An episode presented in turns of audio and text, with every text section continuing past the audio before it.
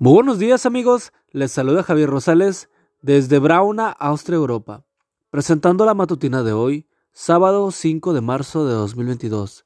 La matutina de jóvenes ya por título Vivir por fe. La cita bíblica nos dice, pues el Evangelio nos muestra de qué manera Dios nos hace justos. Es por fe de principio a fin. Así lo dicen las Escrituras. El justo por la fe vivirá. Romanos 1 y 7. El tema de la seguridad de la salvación causa mucha duda y preocupación en el creyente. Muchos cristianos suelen buscar seguridad en sí mismos y en sus obras, pero al ver sus errores, las caídas constantes y la inestabilidad espiritual que tan a menudo nos caracteriza, dudan de la salvación. Otros llegan a la conclusión de que nunca fueron salvos. He visto a millones de personas en esta misma situación en mi país. Suben el cerro de Monserrate, de Bogotá, de rodillas, mientras otra persona les va colocando arena en cada escalón. En Cartagena suben el cerro de la Popa, de espaldas. En Santo Tomás se hacen crucificar de manera real. En Buga caminan largas distancias a pie y descalzos. También se hacen flagelar y mil cosas más, buscando paz con Dios. Se cuenta que Martín Lutero vivió gran parte de su vida asaltado por las dudas y las preocupaciones que les ocasionaba el tema de la salvación.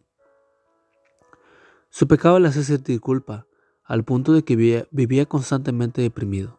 Sentía que no era suficiente bueno y que no merecía el perdón de Dios. Por eso se flagelaba y se imponía severas penitencias. Un día, mientras estudiaba las escrituras en su oficina de Wittenberg, logró, leyó Romanos 1 y 7. El justo por la fe vivirá. Aquel día se inició un cambio en su interior. Pensó toda la noche en ese pasaje. El Espíritu Santo obró en él de una manera tal que no pudo contenerse ante la verdad. Lutero entendió que la salvación solo se obtiene por gracia. Nosotros no la merecemos y nunca podremos hacer algo para ganarla o merecerla. La salvación solo puede obtenerse mediante la fe en Cristo Jesús.